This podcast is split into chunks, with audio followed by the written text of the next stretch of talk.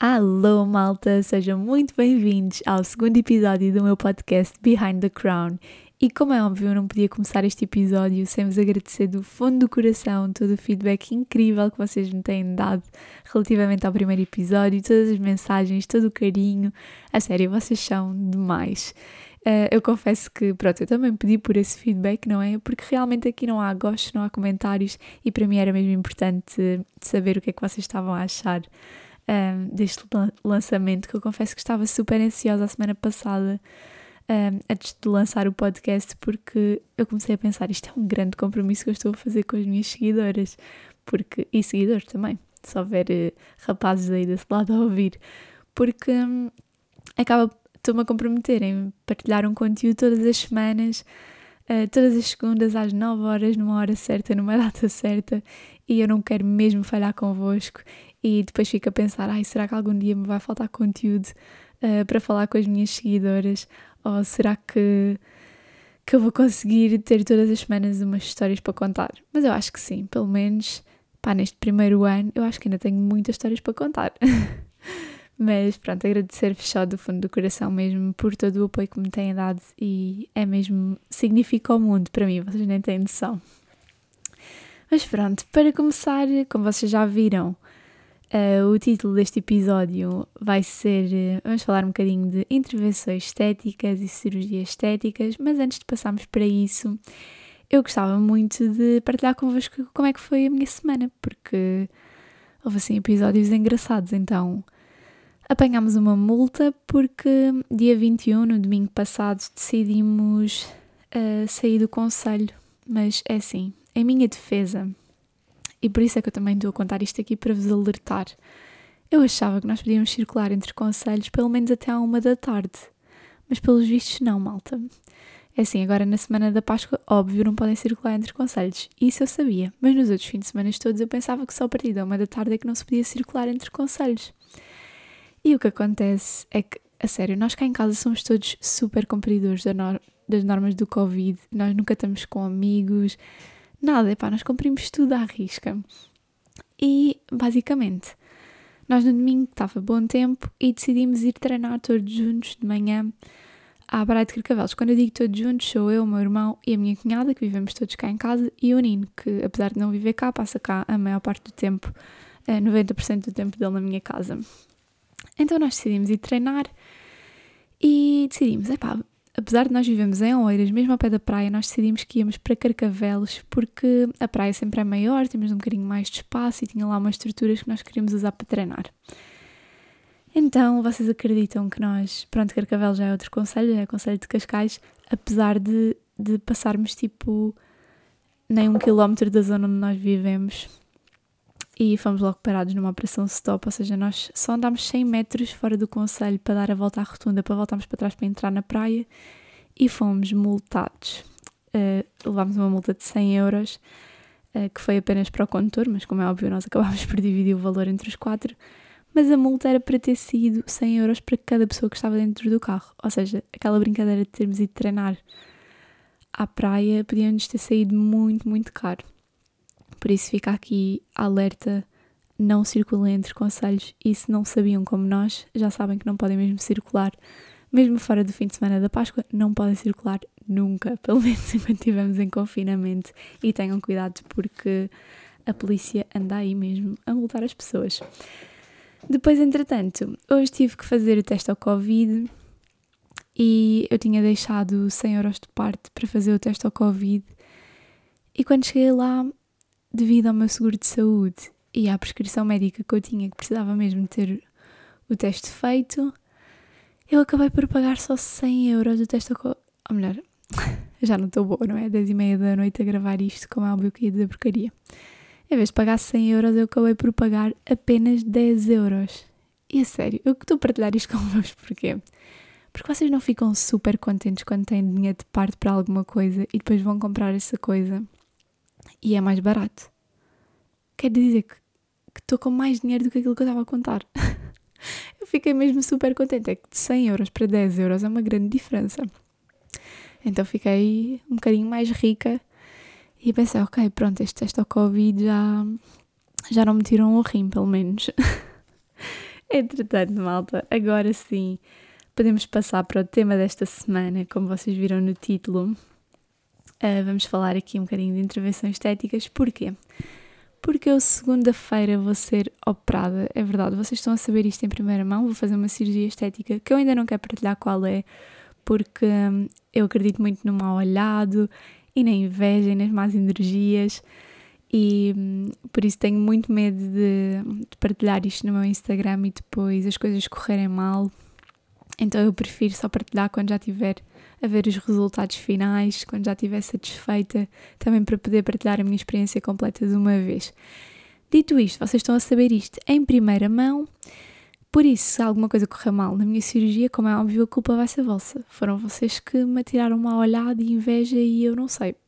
É só o que eu estou a dizer.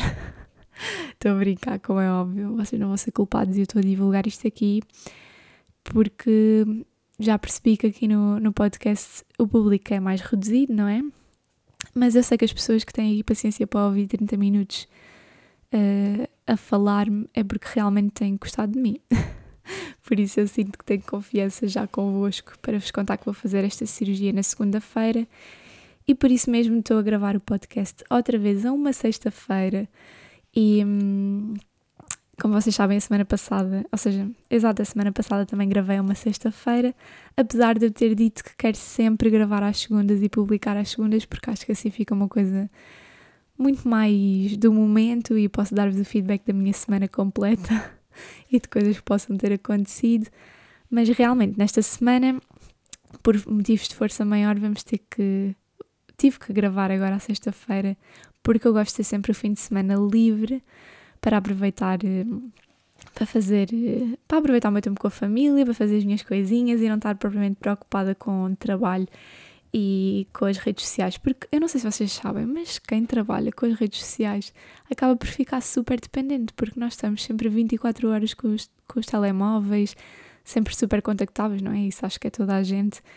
E se calhar também, não só nas redes sociais, mas outras pessoas com outras profissões também sentem bastante isso mas eu acho que quem trabalha com as redes sociais como eu, nós acabamos por ter estar sempre contactáveis, sempre a responder em e-mails e às vezes fica difícil desligarmos assim ao fim de semana, mas eu estou a fazer um esforço por isso. Daí eu quero mesmo estar a gravar agora na sexta-feira. Por isso, quando este podcast sair, segunda-feira às nove, que eu vou deixar programado, espero que corra tudo bem, eh, eu vou estar neste precisamente que vocês estão a ouvir. Quer dizer, neste precisamente quem está a ouvir mesmo segunda-feira às nove. Ainda vou estar no hospital, em princípio, uh, mas quase de regresso a casa, espero eu, se tudo correr bem.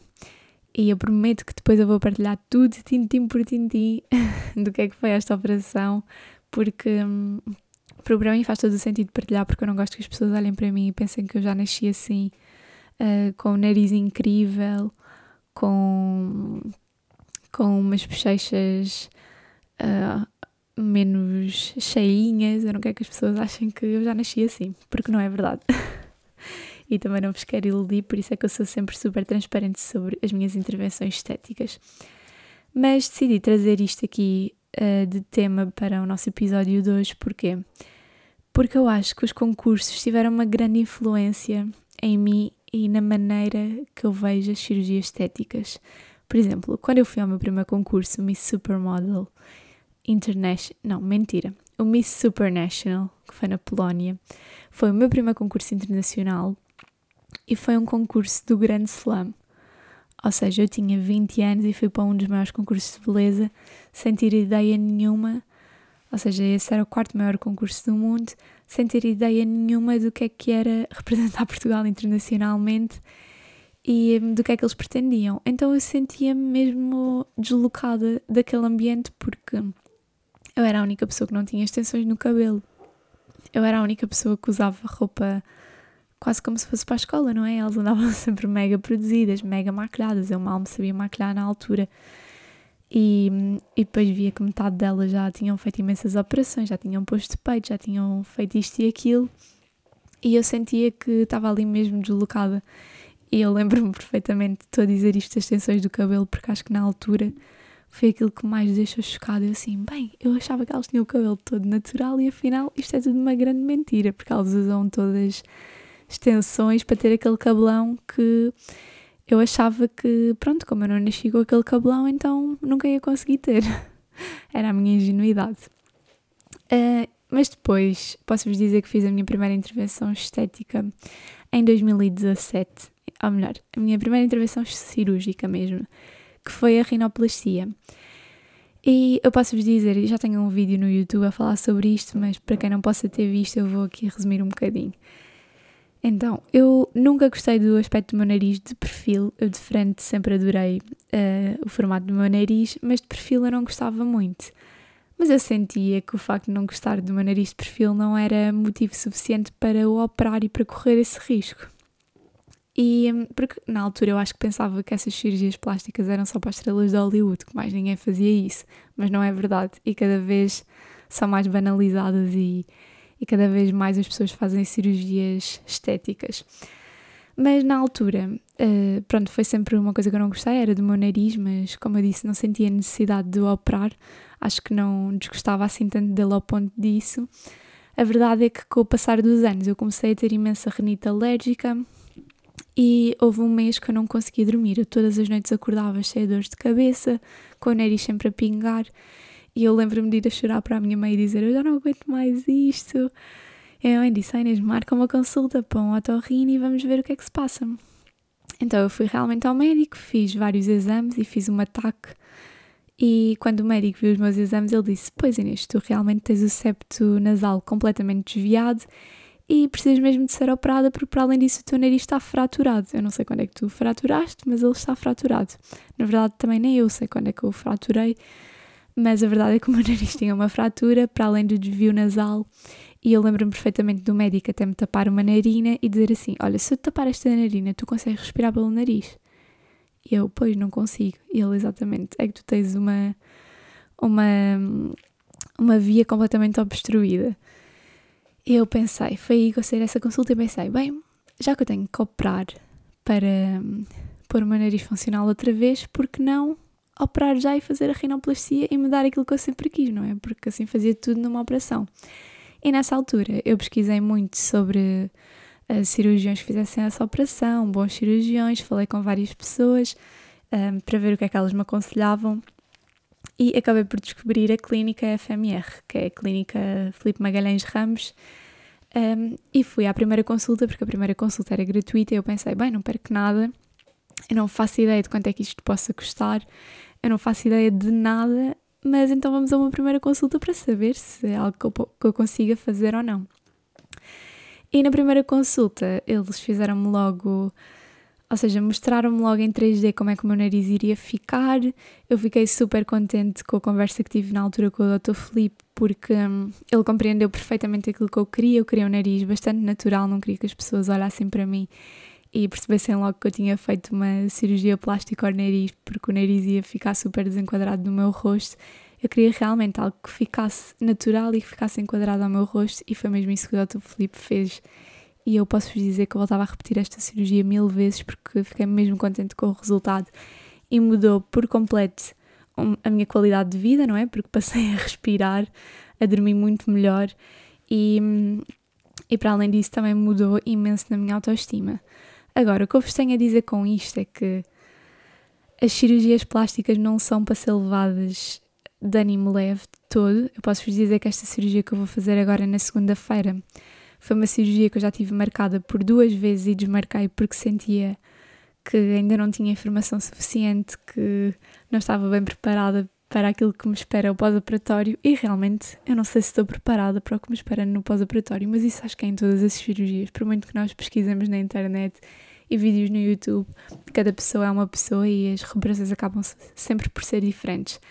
Mas eu trouxe este tema, como é óbvio, não é para influenciar ninguém a fazer cirurgias estéticas, é, para desmistificar aqui um bocadinho isto, porque acho que ainda é um tabu e acho que muitas pessoas têm a vergonha de dizer que fizeram intervenções estéticas e cirúrgicas e acho que não devia de ser assim, porque principalmente nós que temos um grande público, as pessoas que acabam por nos ver um, podem começar a criar algumas frustrações por, uh, sei lá, não conseguirem ter um nariz como o meu ou não conseguirem ter umas bochechas como as minhas, como é algo que elas nunca vão poder conseguir ter natu naturalmente, não é? Ou, por exemplo, eu vi há pouco tempo agora uma, se calhar, a pessoa mais famosa de Portugal neste momento, da televisão, do canal da TVI, e não vou dizer mais nada, uh, publicou umas fotos na praia em biquíni com uma super forma física. E, e essa pessoa está incrível mesmo. A verdade é que depois vocês leem os comentários dessa foto e são só pessoas a dizer: Ai, quem me dera também ter um corpo assim, ai, quem me dera uh, chegar a essa idade e ter um corpo assim, ai, qual é o segredo para ter esse corpo? Quando o segredo é, é claramente a cirurgia estética, malta. Lamento dizer-vos isso. Claro que também se consegue com muito trabalho, mas neste caso eu tenho a certeza que se trata de uma cirurgia estética e acho que isso acaba por criar frustração nas pessoas que vêm. Por isso é que eu não tenho problemas nenhums em admitir o que faço. Eu sei que isto é um tema um bocadinho tabu, por isso, olha, como sempre, partilhem as vossas opiniões comigo depois através do Instagram. O que é que acham sobre cirurgias estéticas? Eu, por exemplo, eu tenho para mim, vou-vos dizer, o meu limite da cirurgia estética é não sou capaz de pôr nenhum implante em sítio nenhum. Por exemplo, o meu queixo está muito retraído e na altura eu pensei, até ponderei por hum, assim algum implantezinho no queixo para ele ficar um bocadinho mais para a frente, mas eu não consigo, ou seja, para mim o limite é, é esse, é não consigo pôr nada que não pertença ao meu corpo dentro do meu corpo. Não sei se me faço entender. Mas tipo implantes mamários, eh, implantes nos glúteos, ou seja, não sou capaz de, de fazer nada ou seja, por nada que não pertence ao meu corpo dentro do meu corpo. Por isso, tudo o que eu faço é sempre para tirar. Ficam já a saber. Mas nada contra quem o faz. Eu acho que. Eu não sei se. Acho que iria ter muito medo que o meu corpo não reagisse bem a isso. E, e acho que também é algo com que eu não me identifico. Adoro ver nas outras pessoas, mas em mim não. E acho que para mim é o meu limite na cirurgia estética. Mas posto isto, vamos falar assim um bocadinho mais de intervenções que eu já fiz. já pus ácido hialurónico e botox nos lábios também. Ou melhor, ácido hialurónico nos lábios e botox na zona da testa e nos pés de galinha. É algo que eu faço com muita frequência porque eu, quando era pequena, adorava apanhar imenso sol e nunca pôr protetor solar. Eu punha óleo na cara para fritar, não tinha cuidados nenhums com a pele. Eu achava que, como na adolescência tinha acne, que não precisava de pôr creme hidratante porque isso só ia fazer pior. Então a minha pele, para além de geneticamente já ser bastante seca, ainda acabou por ficar pior porque eu apanhava tanto sol e nunca punha creme e andava sempre super queimada na cara, nunca punha protetor. Então eu cheguei, eu posso vos dizer que eu aos 16, 17 anos já tinha imensas rugas, pés de galinha, na testa, em todo lado, onde vocês possam imaginar. Então eu uh, optei por, uh, por pôr ácido hialurónico assim para ajudar a melhorar o aspecto da minha pele, que realmente parecia super baça e ajudou bastante. E depois a outra cirurgia que eu fiz foi uma bichectomia, que basicamente, para quem não sabe, nós temos dentro das nossas bochechas uma, ou seja, uma gordurinha que se chama a bolsa de bicha, bichá, se não me engano, bolsa de bichá ou bolsa de bicha, não tenho a certeza, mas acho que é bolsa de bichá. E basicamente eles tiram essa gordurinha para as nossas bochechas e o nosso rosto ficar um bocadinho mais fino. E posso-vos dizer que esta cirurgia também foi super, super, super ponderada. Eu pensei fazê-la durante dois anos. Na altura, o Dr. Felipe acabou por me fazer outras intervenções menos agressivas, não é? Porque esta teve que ser mesmo em bloco operatório com anestesia geral. Mas também tenho uma história engraçada para vos contar de como é que isso aconteceu. E hum, na altura eu lembro-me do Dr. Felipe até chamar a minha mãe ao consultório para poder examinar o rosto dela, porque esta é uma cirurgia que não é adequada para todas as pessoas, para todo o tipo de rosto, porque nós, naturalmente, o nosso corpo acaba por perder essa gordura com a idade. Um, ou seja, quando ficamos mais velhos, um, idosos, e o que pode acontecer é que se a pessoa já tiver por genética perder essa gordura, o que acontece é se vocês forem tirar essa gordura, então quando chegarem a mais velhos vão ficar com o rosto mesmo muito, muito cadavérico, se posso assim chamar. E hum, pronto, foi bastante ponderada e a avaliar pela, pela minha mãe e pelo, pelo meu estado clínico na altura, o Dr. Felipe achou que, que eu podia fazer e então eu arrisquei. Mas agora posso-vos dizer que esta foi a cirurgia que eu estava mais nervosa para fazer, porque eu fiz esta cirurgia em 2019, dois meses antes, ou acho que foi três meses antes de concorrer ao Miss Portuguesa. Agora imaginem o risco que eu corri, porque, como vocês sabem, todas estas cirurgias a recuperação é lenta, pode demorar três a seis meses até vocês verem o resultado final. E eu lembro-me perfeitamente de três dias antes de eu ir fazer esta cirurgia, o Dr. Felipe ligar para mim e dizer: Olha, Inês, nós temos um problema, é que chegaram aqui ao consultório um casal que também fez essa operação e eles ainda estão muito inchados, eles estão mais inchados, ou seja, já passou um mês e eles estão mais inchados do que, do que quando chegaram para fazer cirurgia, por isso nós não sabemos se é o mais indicado tu fazeres, eh, principalmente porque tens um concurso e nós não nos podemos responsabilizar que tu nessa altura não vais estar assim inchado ou que o teu rosto já vai estar, já vai estar bom, por isso pensa bem se queres mesmo avançar. E eu ponderei e pensei, eu falei com a minha mãe, mas pensei, não, eu vou ter mesmo que fazer agora. Eu também, imaginem, qualquer cirurgia estética que vocês façam, o resultado final, o cirurgião pode ser ótimo, mas o resultado final vai depender imenso do vosso pós-operatório. Por isso vocês têm que garantir que vão cumprir tudo à risca. E foi nisso que eu me foquei quando decidi avançar mesmo com essa cirurgia, porque eu pensei, não, eu não sei que cuidados é que esse casal teve, eu não sei se eles cumpriram à risca, eu não sei se eles foram fazer exercício ou se foram fazer outra coisa qualquer que os deixou ainda mais inchados. E eu sei que eu vou cumprir tudo à risca, eu sei que o meu organismo recupera bem, por isso eu vou arriscar. E eu arrisquei e fui fazer a cirurgia. Só que eu tinha visto imensos vídeos sobre a bichectomia uh, na internet. E o que é que acontece? A maioria dos vídeos são uh, de raparigas brasileiras e essas raparigas, o que, que elas fazem normalmente esta cirurgia é em consultório de um dentista. E normalmente é uma cirurgia só com anestesia local, que demora no máximo duas horas, e já estavam para casa normalmente. Então eu achava que também ia ser assim para mim, que eu ia lá, levava uma anestesia local só, como se tivesse uma ida ao dentista, e passado umas horas já estava em casa fresca e fofa. Mas não foi nada disso que aconteceu, e pior é que eu não estava psicologicamente preparada para nada disso. Eu achava que ia lá para vocês terem noção, uh, eu fui fazer a cirurgia para aí há um. Ou seja, tinha que dar entrada ao meio-dia. E a minha mãe disse: Ah, eu vou contigo, porque isso deve ser mais ou menos. Se isso é rápido, deve ser só a minha hora de almoço e depois eu deixo-te em casa e volto para o trabalho. Ou seja, a minha mãe foi comigo a pensar que era só a hora de almoço dela. Aconteceu que acabou por ficar lá o resto do dia e já não foi mais trabalhar. Porquê? Porque essa cirurgia eu acabei por fazer com anestesia geral e imaginem, é que há uma história muito engraçada para contar sobre esta cirurgia. Eu acho que eu não estava mesmo psicologicamente preparada para isso e eu estava bastante cansada porque nos dias anteriores eu não tinha dormido muito. Então o que acontece é que eu fui para a cirurgia, levaram para o bloco operatório, eu já estava a lutar contra o sono porque eu estava mesmo cheia de sono, mas eu queria ver a doutora Patrícia, que foi quem me operou, e o doutor Felipe antes de me adormecerem para lhes dizer, por favor, deixem-me só com o rosto o mais natural possível, que é sempre o que eu digo, já quando foi o nariz foi a mesma coisa, disse, por favor, deixem-me o mais natural possível. E hum, o que aconteceu foi que levaram, eu andava a lutar contra o sono, consegui falar com os doutores, deram uma anestesia e depois é mesmo super estranho, quem nunca levou uma anestesia geral, mas literalmente é, vocês piscam os olhos e já estão acordados e operados. tipo, vocês não têm noção nenhuma do tempo, nada. É literalmente piscar o olho e já está. E eu lembro-me de acordar e lembro-me antes da cirurgia me terem dito assim: Olha, Inês, quando acordares tu não podes falar porque vais ter pontos por dentro da boca. Então eu lembro-me de acordar com o efeito secundário da anestesia, tipo, como eu nunca senti na minha vida. Também porque só tinha levado uma anestesia para fazer rinoplastia.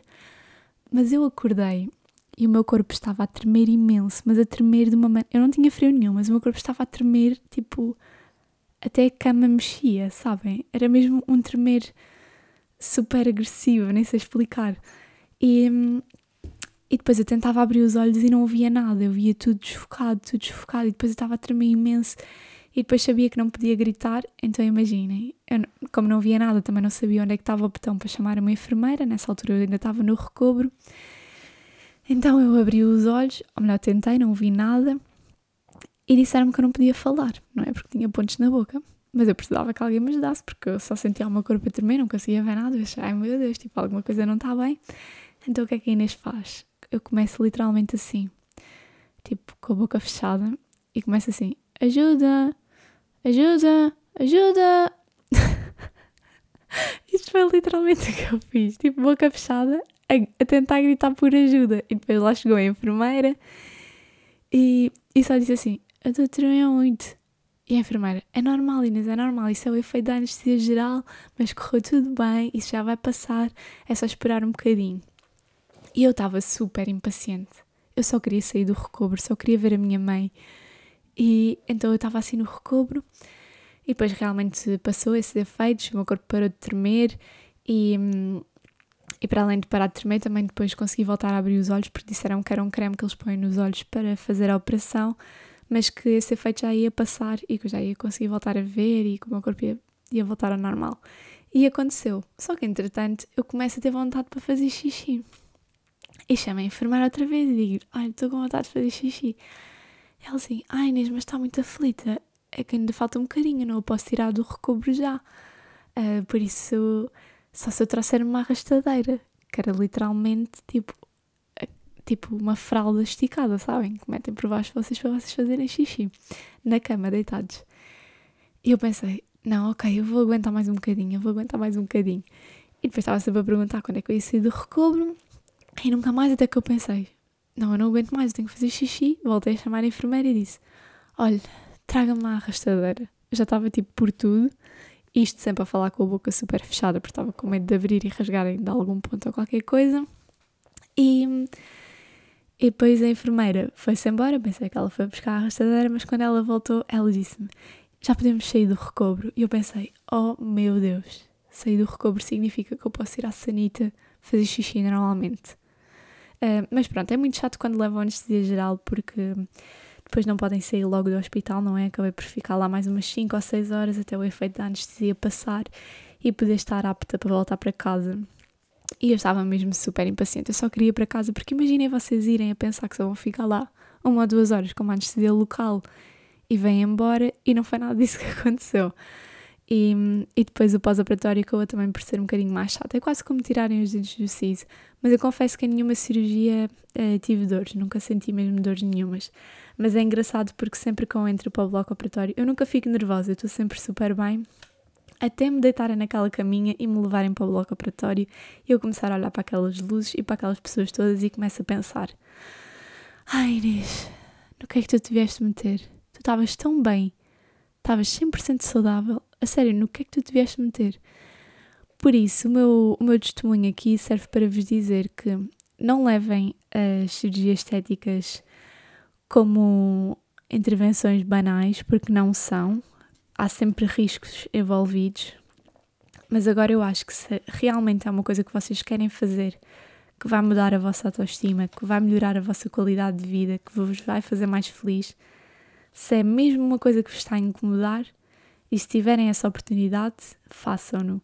Mas por favor, ponderem muito bem, pesquisem muito bem com que médicos é que vão fazer, falem com pessoas que já tenham passado pelo mesmo processo e com o mesmo médico e eu estou-vos a dizer isto porque foi os conselhos que resultaram para mim. Vocês sabem que todas as intervenções que eu faço são na clínica FMR, eu confio 100% neles, mas também falo sempre com muitas pessoas que já passaram pelo mesmo processo ou que já fizeram intervenções para saber se realmente os resultados são realistas, um, se vale a pena correr esse risco, porque é sempre um risco, é como uma cirurgia qualquer. E, e pronto, olhem, o que eu penso é, eu só mudo coisas que realmente já me estão a incomodar. Por isso, como eu já não gosto, eu acho que, que não vai haver maneira daquilo ainda ficar pior. Não sei se me faço entender. Mas pronto, malta, acho que hum, este é o episódio de hoje.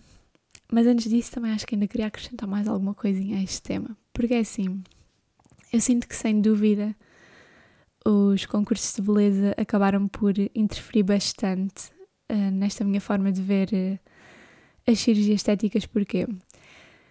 Porque eu acho que fiquei com um sentido estético muito mais apurado e querer sempre atingir a perfeição, apesar dela não existir. Eu se calhar não estou a usar o melhor termo, mas eu acho que ao ver as candidatas e as minhas colegas nos concursos, eu tentava sempre ficar a melhor versão de mim.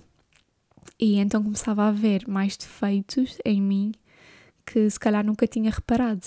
E isso é, acho que foi.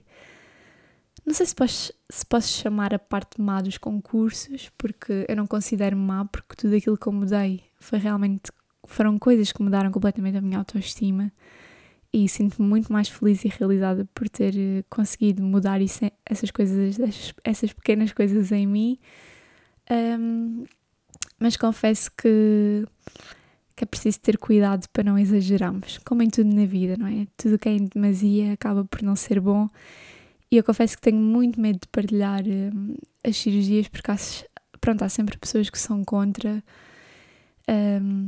Então eu fico sempre com muito receio de partilhar este tema, mas pronto, queria partilhar aqui convosco a, a minha opinião, porque acho que aqui estou no meio seguro. E vocês já sabem que segunda-feira, quando vocês estiverem a ouvir isto, uh, vou estar no bloco operatório ou no recobro, ou quase quase ir para casa, ainda não sei bem, mas espero que já esteja a retomar a casa às nove da noite. espero eu que tudo tenha corrido bem. E pronto, já sabem, olha, continuem a dar-me o vosso feedback, que eu fico super contente. Eu espero que este episódio não tenha ficado assim um bocadinho por todo lado, sabem? Eu queria usar aqui a expressão em inglês, tipo all over the place. Espero que este episódio não tenha ficado assim, que vocês tenham percebido realmente a mensagem. E também quero começar a fazer aqui uma rubrica no fim de todos os episódios que é responder a perguntas vossas. Por isso, se vocês tiverem perguntas, podem enviar por mensagem para o meu Instagram, que é @inesbrusselman, ou então também para o Instagram do podcast, que é @behindthecrown, com mais um N no fim. E depois eu vou selecionar algumas para responder nos próximos episódios. E eu espero de coração que vocês tenham gostado. Fiquem uh, a fazer figas por mim para que tudo corra bem. Nada de mal olhado, por favor. e vamos nos mantendo em contacto através do Instagram. E para a semana a mais, vemos-nos na próxima segunda-feira para o terceiro episódio do Behind the Crown. Beijinhos, tchau!